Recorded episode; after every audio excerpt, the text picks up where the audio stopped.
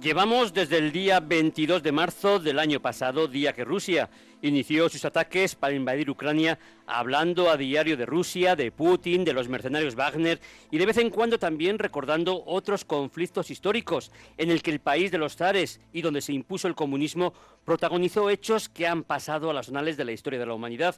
Uno de los pasajes más importantes de Rusia fue el cambio de imperio de los zares a la Revolución Soviética. Y para hablar de este tema, hemos invitado hoy en Vive Radio a Ángela Rodríguez González, más conocida profesionalmente como Ángela Rodicio, una periodista de raza que ha trabajado durante años como enviada especial de guerra para medios de comunicación tan importantes como Televisión Española y que acaba de publicar recientemente el libro El zar olvidado de Editorial Espasa. Ángela, buenos días, un gran placer saludarte.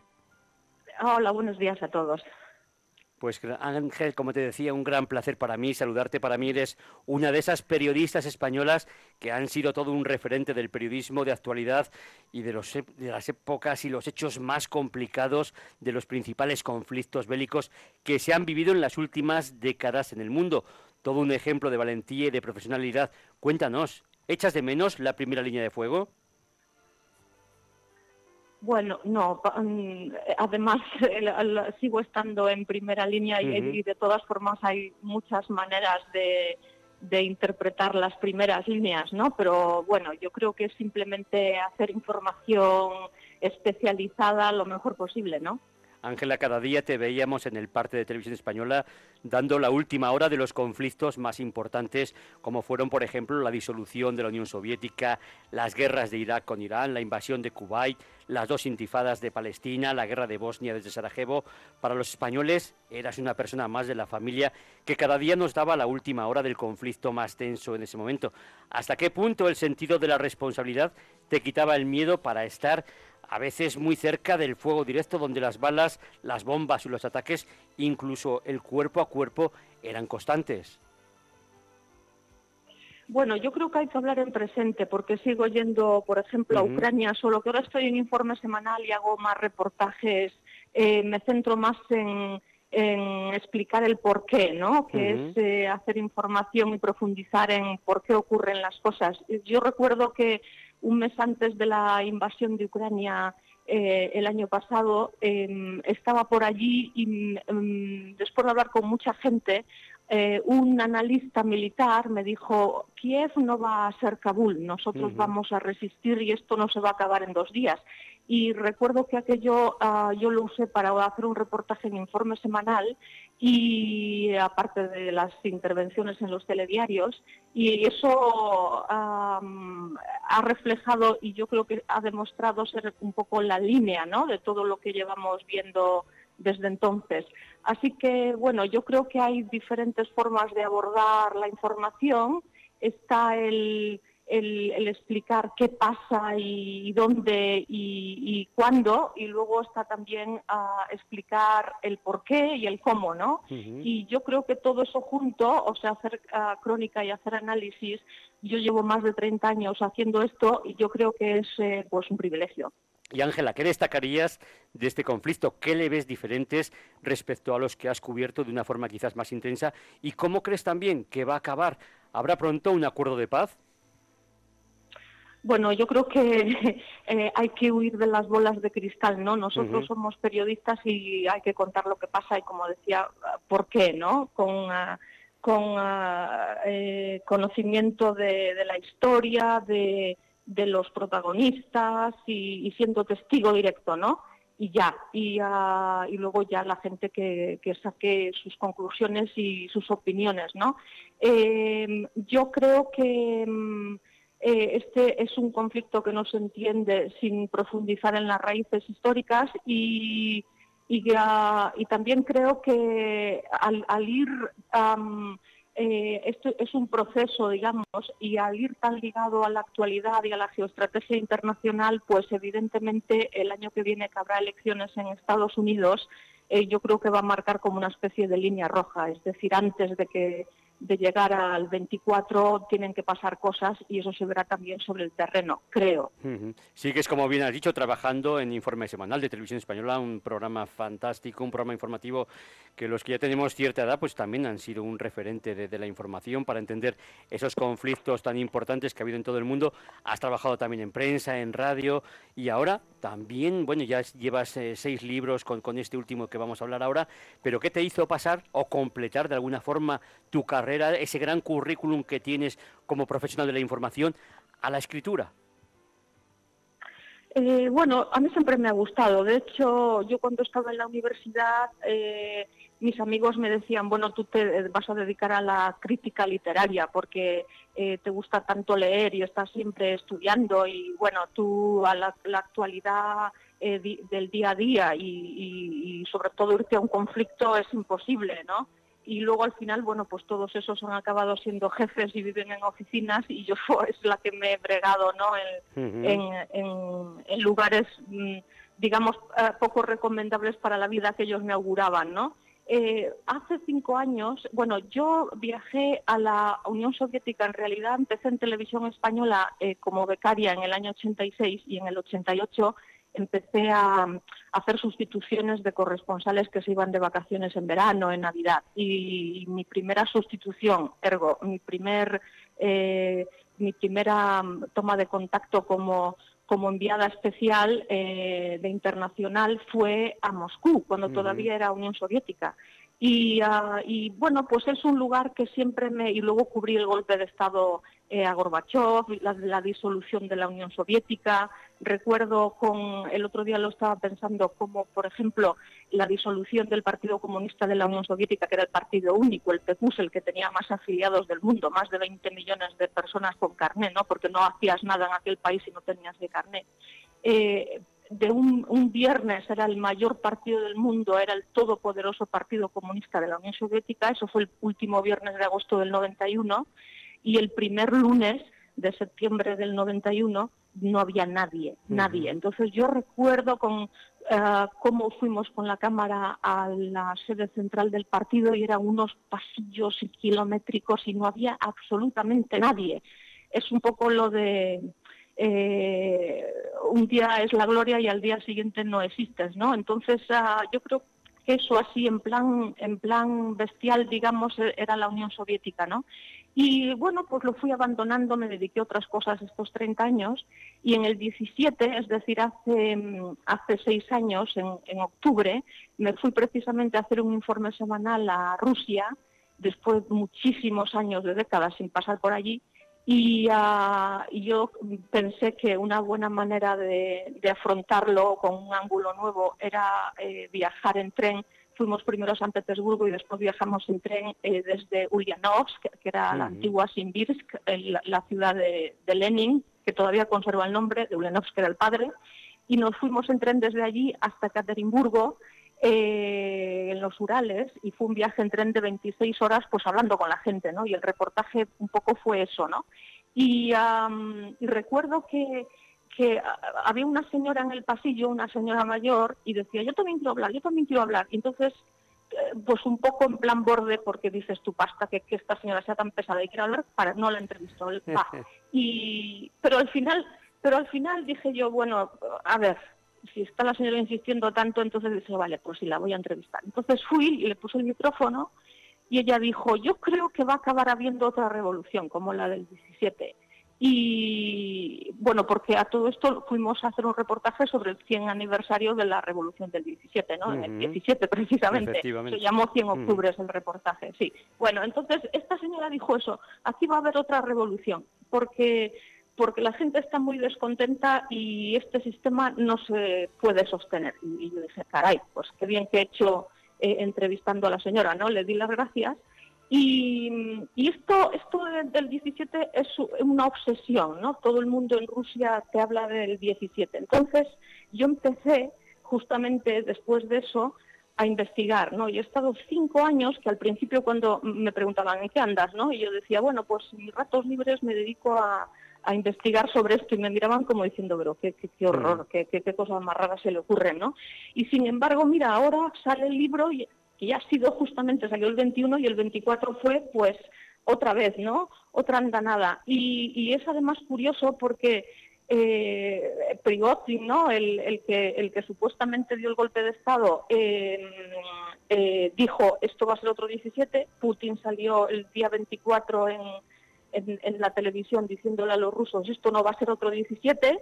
Y, y, luego yo sigo en Instagram a Navalny, que es el opositor ruso que está en la cárcel, y, y sacó un mensaje el otro día donde decía lo único que queremos es elecciones libres y, digo yo, bueno, pues estamos en el 17, caray. Entonces yo creo que es... Em, eh, como, yo recuerdo, yo cito en el libro y, recuerdo siempre la cita de Shakespeare en La Tempestad, ¿no? Que dice el pasado es prólogo, ¿no? Entonces yo creo que si no si no conoces el pasado, pues no no sabes eh, en realidad por qué, ¿no? Que es yo creo que es la sagrada pregunta que debería hacer un periodista, ¿no? Ángela, ese caray te ha delatado de, dónde eres, de esos orígenes gallegos que, gallego que eres, y la verdad es que también nos encanta porque nos gusta mucho, hasta, hasta el acento, como decimos aquí. Pero te quería preguntar, en este último libro, El Zar Olvidado, cuéntanos qué te atrajo de esta historia, porque es toda una recreación, además, bastante fideligna, de los momentos claves de la historia de Rusia y sobre todo hasta qué punto recoge verdaderamente qué pasó en esos cinco días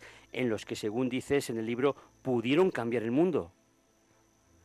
Bueno, pues yo creo que em, más que abarcar mucho, eh, me he ido simplemente a hacer una reconstrucción de los primeros cinco días de, la Revolución de Febrero, que es la verdadera revolución. Luego lo que hicieron los bolcheviques en octubre fue un golpe de Estado, ¿no? Ya está eh, eh, vamos, eh, profusamente eh, admitido por los historiadores y los expertos del tema ¿no? a nivel ah, mundial. esa, esa revolución, que fue una revolución liberal, la de febrero, es la que un poco marca el final del régimen de los zares y, el comienzo de lo que ellos querían, una, una república constitucional o, o de una monarquía constitucional. Entonces, eh, lo que ha pasado a la historia, porque al final, como siempre todos sabemos, los vencedores son los que, los que se dedican a contar la historia desde su punto de vista. En este caso fueron los bolcheviques, luego los soviéticos, ¿no? Em, los, los, comunistas que, que, estaban en el poder. Bueno, pues lo que ha pasado a la historia es que eh, el zar Nicolás II, por contarlo de una manera breve, luego si a alguien le interesa, pues lo puede leer en el libro, ¿no? Eh, el zar Nicolás, Nicolás II abdicó su 2 eh, de marzo y lo que pasa a la historia es que abdicó en su hermano y su hermano también abdicó, ¿no? Eh, pues no, el hermano no abdicó. El hermano eh, al día siguiente, el día 3, se reunió con todos los líderes liberales en la casa donde estaba al lado del Palacio de Invierno, en la calle Millonaya 12, en el primer piso, y allí, con todos los líderes liberales, decidieron que él renunciaba temporalmente en tanto en cuanto no se celebraran elecciones libres y los rusos, por sufragio universal, decidieran qué tipo de régimen querían para Rusia, si una república o si una monarquía. Si querían una monarquía, el encantado de ser zar, y si querían una república, pues él también encantado y se, se dedicaba a sus asuntos. ¿no? Eh, se hicieron esas elecciones después de que los bolcheviques dieran el golpe de Estado de octubre. Las elecciones se, se celebraron a principios de diciembre de aquel año y por acabar brevemente, eh, los bolcheviques las perdieron por goleada, no sacaron más de un veintipico por ciento de votos, pero disolvieron la Asamblea Constituyente porque querían perpetuarse en el poder, como así fue. Hmm. Y Ángela, te quería preguntar, ¿qué mueve más a los revolucionarios, el hambre o la ideología? Porque también lo vimos en Francia, lo hemos visto en otros sitios, y la verdad es que, y lo seguiremos viendo, esas revoluciones que son más ideológicas o esas ganas de salir de la miseria. Bueno, yo he dicho que que eso es lo que ha pasado a la historia para abreviar, pero que es, incorrecto totalmente y que por eso he escrito este libro. O sea, ni una cosa ni la otra. Fue simplemente un proceso constitucional perfectamente legítimo que no se dejó avanzar. Y luego, ¿qué le dio tanto poder al Soviet para llevar a cabo esa gran revolución que fue primero muy sangrienta y que, bueno, pues se derivó en la Primera Guerra Mundial y en la llegada de regímenes como el de Lenin y Stalin, que, bueno, pues que, han dejado a Rusia durante décadas y décadas, pues apartada del resto del mundo? Bueno, pues el terror, el terror rojo, eh, famoso, viva el terror rojo, ¿no? Como decía, como se inventó Trotsky. Eh, bueno, un poder totalitario totalmente basado en el terror, donde se entierra todo lo que es eh, legal y legítimo y, hasta hoy. Es como, como en el mundo del derecho. yo en mi libro hay un, episodio que a mí me gusta mucho, que es que el padre de Nabokov, el escritor, es el que escribe de su puñoleta la, la renuncia eh, temporal de Miguel II, del hermano pequeño de, Nicolás. Y, él dice, ah, después lo recuerda años después, y dice, como en el mundo del derecho existe la, figura del abinitio viciosum, que quiere decir el árbol de las raíces envenenadas, eh, pues eso es a nivel político lo que ocurrió después en Rusia, ¿no? Todo lo que ocurrió después de haber eh, dado un golpe de Estado y disolver a tiros una asamblea constituyente en el Parlamento, pues hasta hoy todo lo que vemos es un régimen ilegítimo, o sea, un árbol con raíces envenenadas. Y Ángela, ¿cómo recuerdan los rusos 300 años de dinastía de zares? les han olvidado, les han, no sé, magnificado, les han puesto todo lo contrario. Bueno, yo creo que eh, no, es, no es este el lugar para hablar de 300 años de dinastía Romanov. Yo creo que lo que sí es el lugar es explicar por qué hoy día tienes a todos los principales líderes en la cárcel, en el ejército y en el poder político, hablando del 17.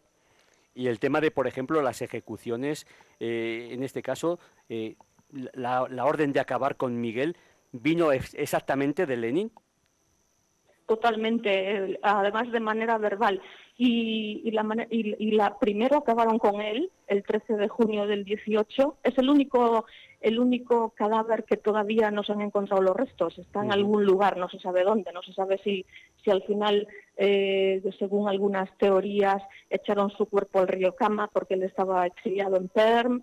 Eh, si, si echaron su cuerpo después de haberle tiroteado a, a, los altos hornos de la ciudad, eh, o si simplemente le enterraron no se encuentran los restos, ¿no? Pero aquello fue la prueba del 8, o sea, primero le mataron a él con un comando de, bolcheviques que habían estado en París, o sea, la creme de la creme, ¿no?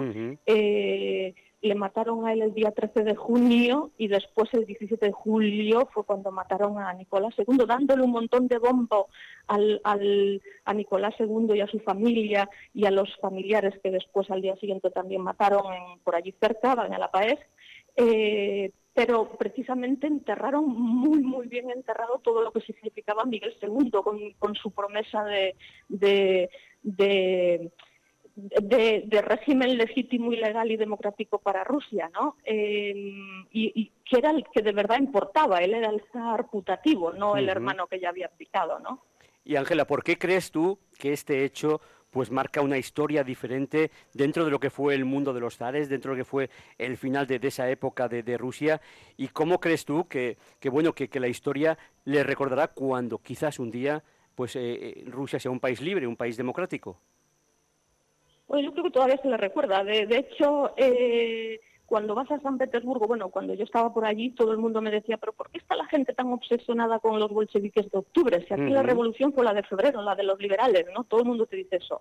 Eh, y hace poco, hace un mes, una cosa así, iban a celebrar un congreso de historiadores eh, eh, y, estudiosos en San Petersburgo sobre precisamente esto y lo prohibieron las autoridades, ¿no? Y el otro día en el canal 1 de la, de la televisión eh, rusa, un invitado dijo, ¿por qué no nos remontamos a los primeros días de la revolución de febrero del 17? Y, y por ahí siguieron, ¿no? Quiero decir que es un tema totalmente candente. Pues desde aquí recomendamos este libro, El zar olvidado, de Ángela Quiero también recordar pues otros libros también que has escrito muy interesantes, como La guerra sin frentes, de Bagdad Sarajevo, Memorias de una enviada especial, Acabar con el personaje, de 2005, El jardín del fin, Viaje por el Irán de ayer y el de hoy, Dulcinium, El amor perdido de Cervantes, Las novias de la yihad, por qué una adolescente europea decide irse con el Estado Islámico, con el que fuiste premiada, eh, premio de Espasa de ensayo en 2016, y este último. De todos ellos, Ángela, ¿con cuál te quedas? ¿Crees que cada vez hay una evolución en tu carrera de escritora? Bueno, espero que sí. Eh, sí, yo creo que, yo creo que, mm, no sé, este que, ha sido como, como mi compañero durante cinco años de, de, de, de encierro, ¿no? De cuarentena, de, de buscar documentos por todo el mundo. El libro está reconstruido basado exclusivamente en testimonios directos, originales, que, he estado años eh, buscando por, por librerías, desde la Universidad de Columbia, un profesor de Canadá que me tradujo cosas, otra señora en San Petersburgo, en fin, eh, he estado buscando un montón de, de libros y de, y de documentos y al final he reconstruido esto, con lo cual como lo tengo más fresco, pues miro hacia ahí, pero ah, yo diría que también me gusta muchísimo el de Dulcinio, El amor perdido de Cervantes, porque me parece como una especie de investigación policíaca literaria sobre Cervantes, que me gustó también mucho y me llevó muchos años. Ángela, en 2026 cumplirás 40 años de profesión, toda una vida.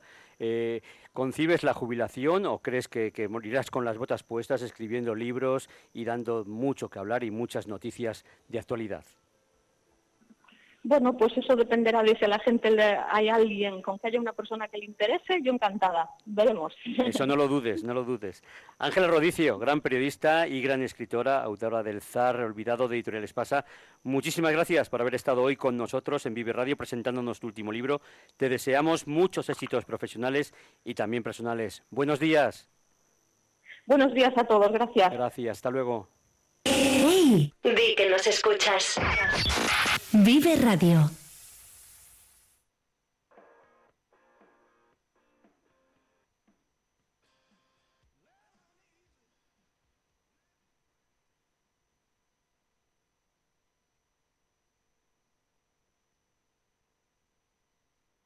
Abierto en el centro de la UNED de Burgos el plazo de matrícula para grado, máster, idiomas, curso, acceso mayores 25 o 45 años, sin límite de plazas, sin nota de corte, con una metodología online innovadora y el trato personal de nuestros tutores. Estudia en la universidad pública más grande de Europa. Matrículate hasta el 23 de octubre en www.uned.es. Vive legalmente con Eduardo Pastor. Todos los viernes en Vive Radio Burgos tienes una cita con Eduardo Pastor, abogado que abordará temas que nos interesan y afectan a todos. Sintonízanos en el 100.0 FM. Vive Radio Burgos. Vive las fiestas de Montorio este fin de semana. Del viernes 22 al domingo 24 tienes una cita en Montorio. Ven y disfruta con nosotros en la verbena del viernes. La rebelión. La verbena del sábado con la reina del show. Bingo, charangas, vermut y muchas actividades más. Que no te lo cuenten. te lo cuenten. Ven y disfruta a lo grande este fin de semana en Montorio. ¡Hey! Di que nos escuchas. Vive Radio. Es Vive Radio. Siempre alegre, siempre positiva. ¿Y esto? La música que. ¿Y esto?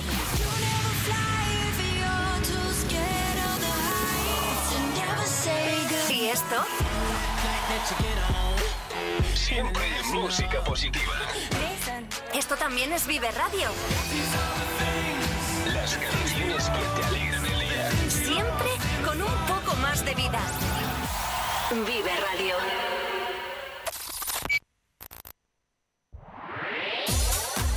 En Vive Radio tienes una cita con Robin Cutsi de lunes a viernes. De lunes a viernes. Desde las 6 a las 8 de la Desde tarde. las 6 a las 8 de la tarde. Vive la música. Vive la música. Vive los éxitos. Vive los éxitos. Vive el recuerdo. Vive el recuerdo. Vive Radio con Robin Cutsi. Donde vive tu música.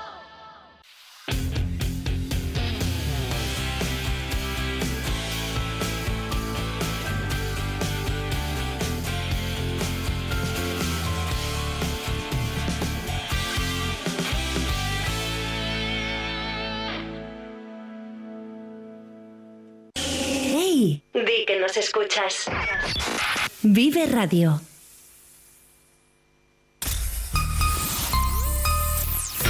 Vive Burgos. Vive Burgos. Con Carlos Cuesta.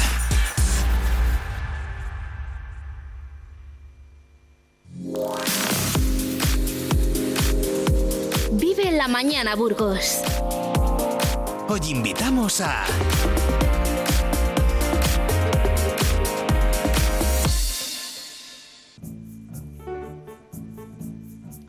La naturaleza cubre todas las necesidades del ser humano, incluso nos da todo lo necesario para aliviar nuestras dolencias. Las plantas medicinales nos mejoran la salud y nos permiten disfrutar en mayor medida de la vida. Para hablar de plantas medicinales, hemos invitado en Vive Radio a José Luis Verdonces, doctor en medicina y especialista en plantas medicinales por la Universidad de Montpellier, que ha escrito un libro titulado Plantas medicinales, la salud está en la naturaleza, de Editorial Oberón, con quien vamos a tratar un tema que cada vez tiene más importancia tanto para la medicina como para la sociedad. Buenos días, José Luis, ¿cómo estás? Hola, buenos días, buenos días. Pues muy bien, esperando que eh, el uso de las plantas medicinales no sirve para tratar todas las enfermedades, pero sí un montón de ellas. Pues lo primero, agradecerte que hayas hecho un pequeño hueco en tu agenda para atender a Vive Radio y sobre todo felicitarte por este gran trabajo en el que de una forma sencilla y bien ilustrada explicas los secretos de las plantas medicinales como remedio a dolencias que a veces nos quitan el sueño. Mi primera pregunta es si su vocación por la medicina es anterior a la pasión por las plantas medicinales y en qué medida le ha ayudado a ser mejor médico conocer con más profundidad este tipo de plantas. Bueno, eh, a mí el estudio de las plantas me ha interesado prácticamente desde que empecé medicina.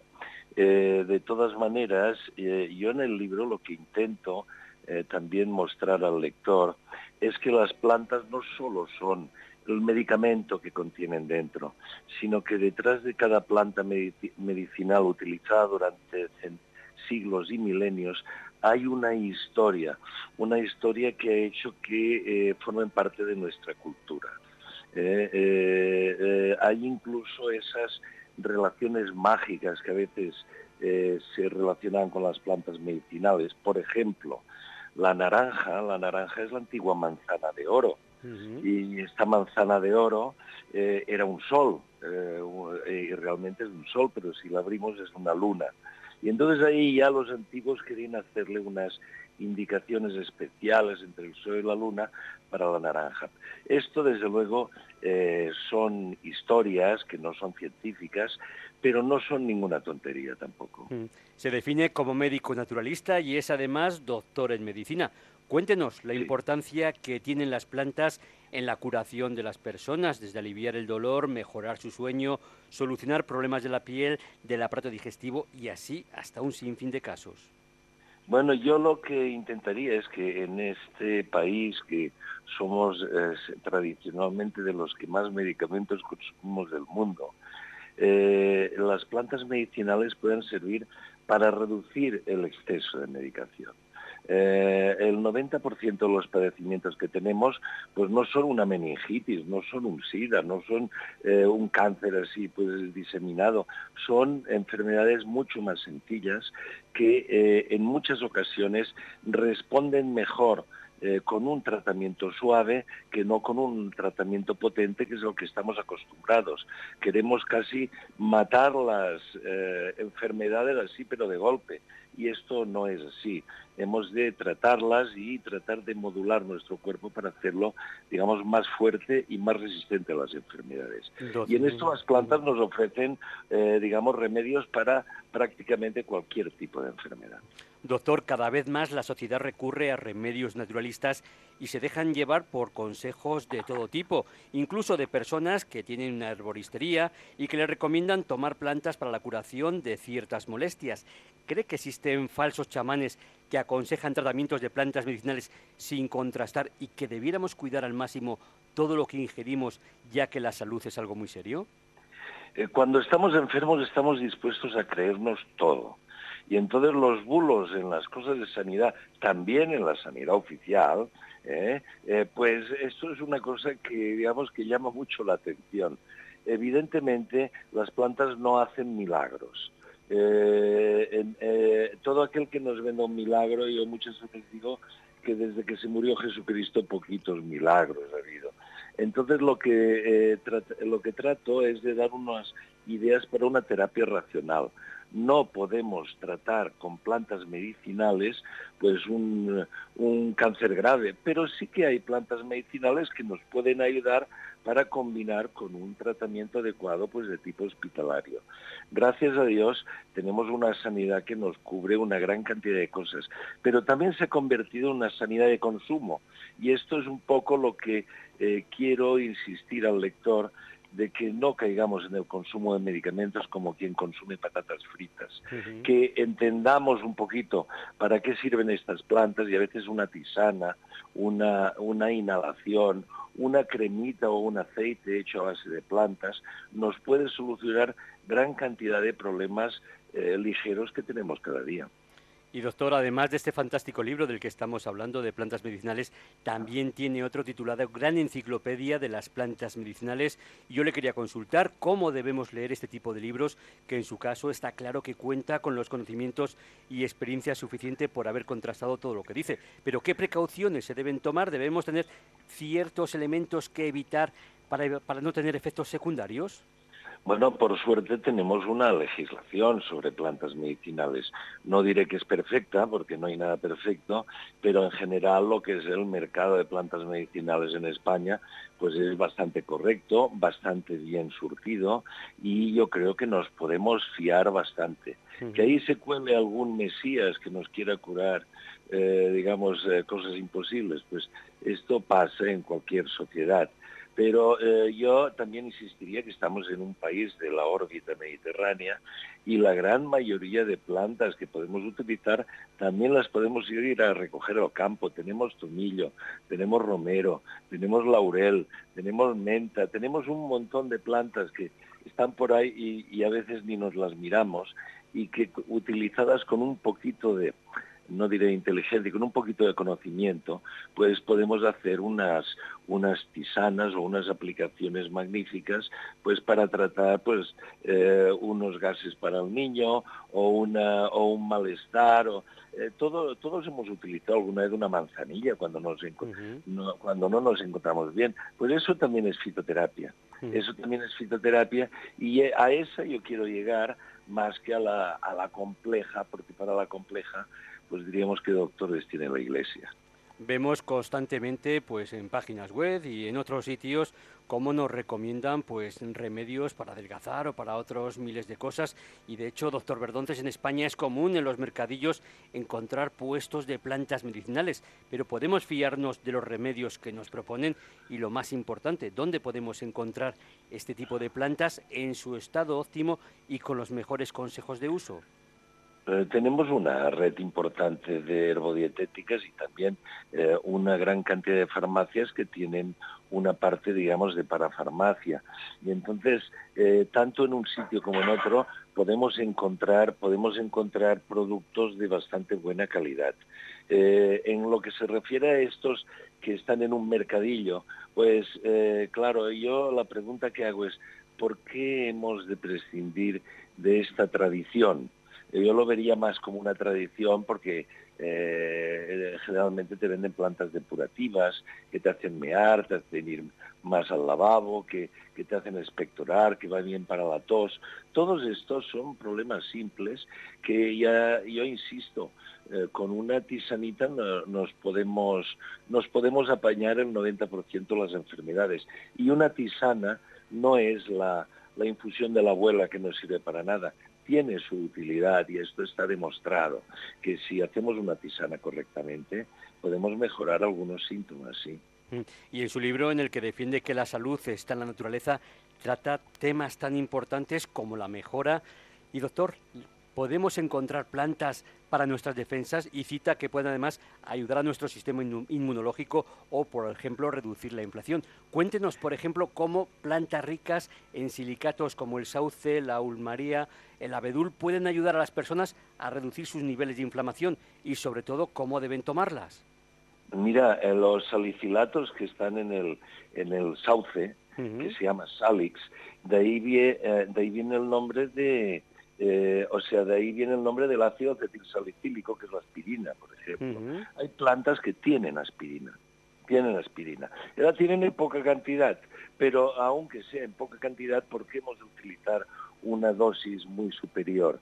Eh, eh, eh, hay muchos, muchos medicamentos que provienen de las plantas y muchas de ellas las podemos encontrar.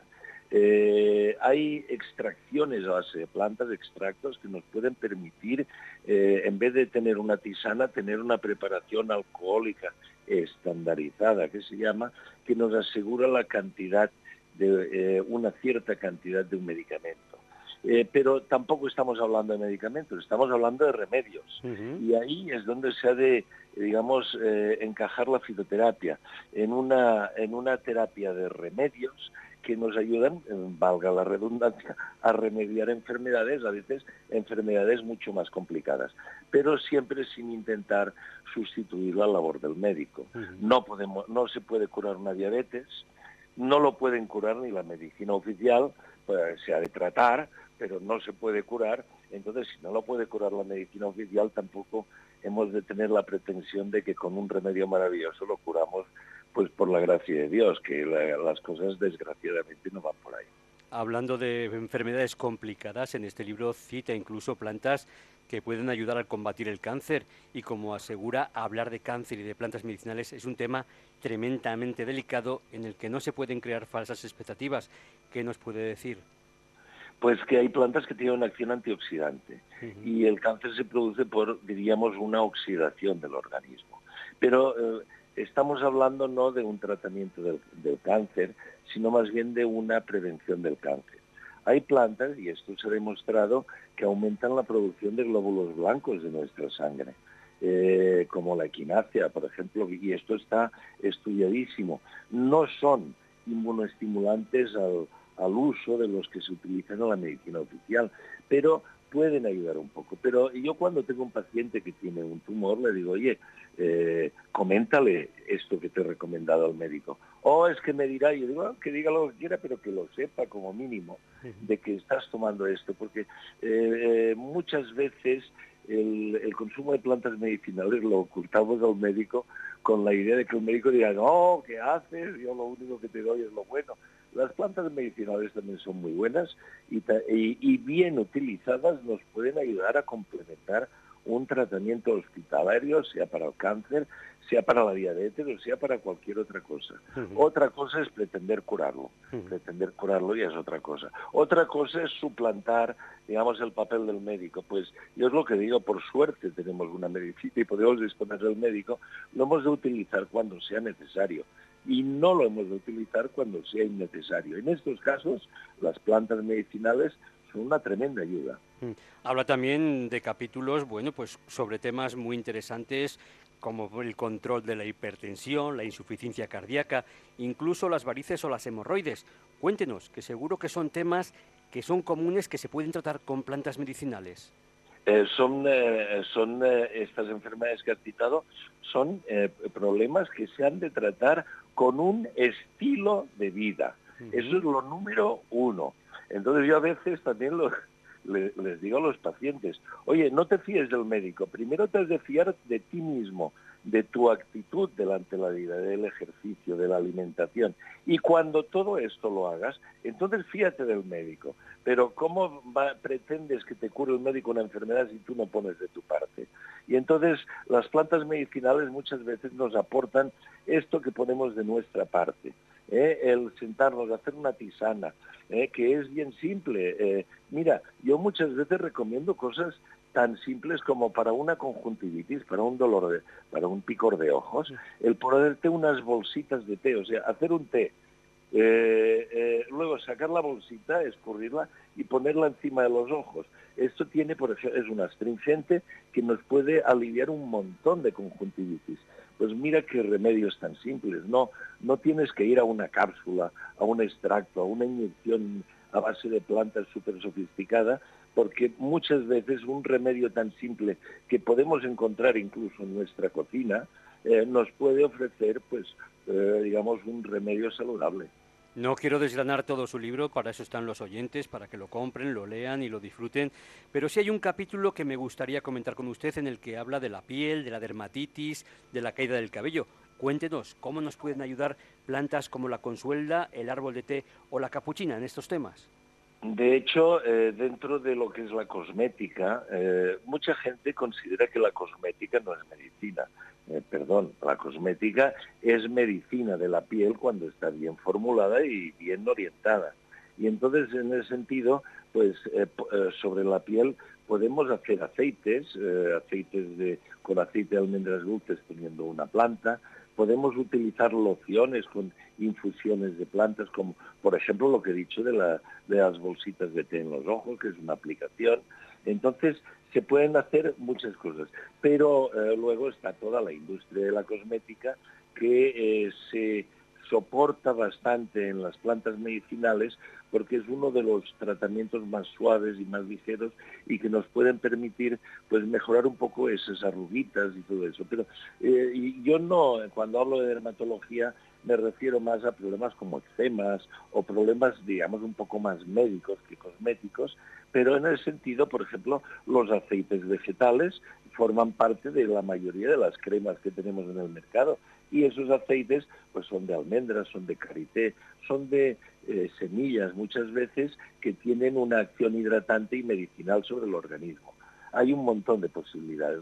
las cataplasmas, eh, estos son remedios un poco antiguos, pero también nos pueden servir para poner sobre una rodilla que nos duele. Eh, se pueden hacer un montón de tratamientos por vía externa. Siempre sencillos, pero, pero a veces yo digo, ¿Por qué hemos de matar una mosca a cañonazos?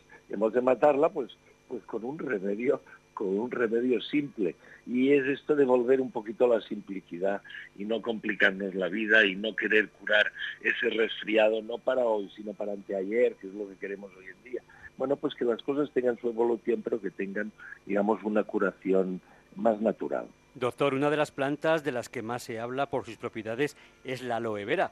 Cuéntenos, ¿diría usted que está sobrevalorada o todavía hay mucho que descubrir y mucho tiene que aportar esta planta? Eh, se dice, se dice que eh, a Jesucristo lo embalsamaron eh, con una fórmula que contenía aloe vera. Esto nos dice algo, aunque sea una cita bíblica, sobre la eficacia de la aloe vera para la piel que contiene eh, una serie de sustancias que eh, sirven perfectamente para hacer cremas. Hay quien también, como es un gran cicatrizante, eh, lo prepara en forma de bebida y se toma en pequeñas cantidades, por ejemplo, para la acidez del estómago, porque al igual que nos cicatriza pues, o nos ayuda a las heridas de la piel, nos puede ayudar a las heridas del estómago. La aloe vera es una planta, además, mira, yo aquí en el jardín la tengo plantada, es una planta fácil, que no necesita ningún cuidado. Por ejemplo, en Canarias es uno de los grandes productores de aloe vera del Estado y tiene un aloe de primera calidad. Entonces, eh, este, eh, o sea, las plantas no solo tienen esta, digamos, utilidad medicinal, sino que tienen una utilidad industrial o de empresa que hace que, digamos, su, su cultivo, su comercialización, pues nos dé un poquito más de riqueza a nuestro país que precisamente por, por ser mediterráneo, por, por el clima que tenemos, estamos muy preparados para tener una buena industria de plantas medicinales. Y doctor, le quería preguntar en un tema como es el de las plantas medicinales, ¿puede haber personas que se obsesionen y se pasen el día tomando infusiones y todo tipo de tratamientos? ¿Dónde diría que hay que poner el límite y, cómo no, a qué profesionales se debe acudir para tener la certeza de lo que estamos haciendo es bueno para nuestra salud y para no caer en una automedicación irresponsable? Eh, yo lo que diría, y perdona que haga la publicidad, que os compréis el libro y que, y que podáis hacer una automedicación responsable. Entonces que no nos fiemos de, no hay duros a cuatro pesetas, no existe eso. Entonces la salud, la salud y la enfermedad forma parte del ser humano. Entonces a veces no queremos aceptar que a veces tenemos una enfermedad crónica, y entonces, en estos casos, las plantas nos pueden ser útiles.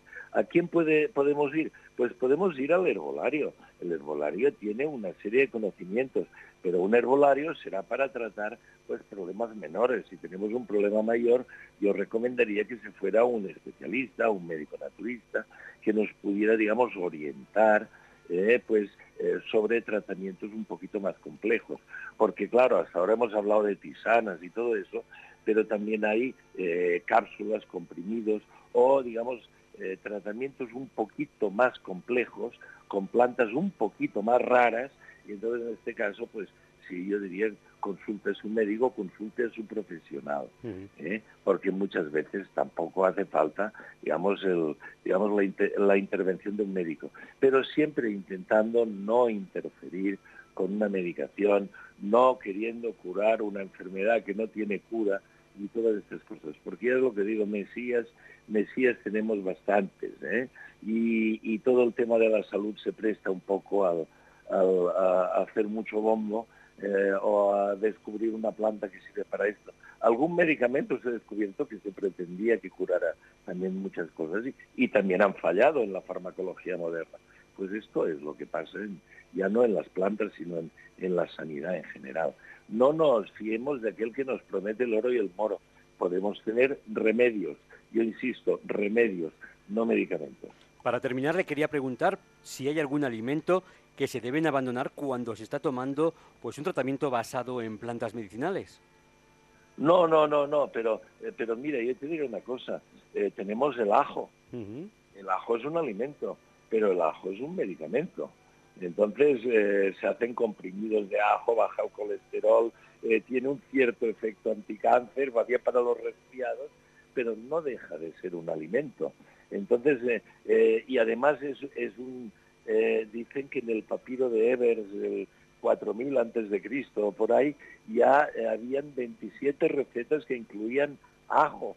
Eh, en este sentido, pues muchas veces estamos pensando en hacer una fitoterapia con productos más o menos sofisticados y a veces lo que hemos de hacer para bajar un poquito el colesterol, pues tomar un poco más de ajo en las comidas o el, ajo tostado con el, ajo con el pan tostado para que porque en crudo es un poquito más útil entonces tener un poco estas ideas el ajo es la base de la de la dieta mediterránea ¿eh? es una de es uno de los fundamentos de la de la dieta mediterránea y tiene su utilidad y reduce la mortalidad cardiovascular Claro que la reduce menos el no comer pues tocino, chorizo y todas estas cosas que lo suben. Eh, muchas veces hemos de tener en cuenta más qué es lo que no tenemos que hacer que no lo que sí tenemos que tomar. Hay que hacer un equilibrio entre, entre los hábitos de vida y lo que es el tratamiento. Eso en fitoterapia y en la medicina oficial también, evidentemente.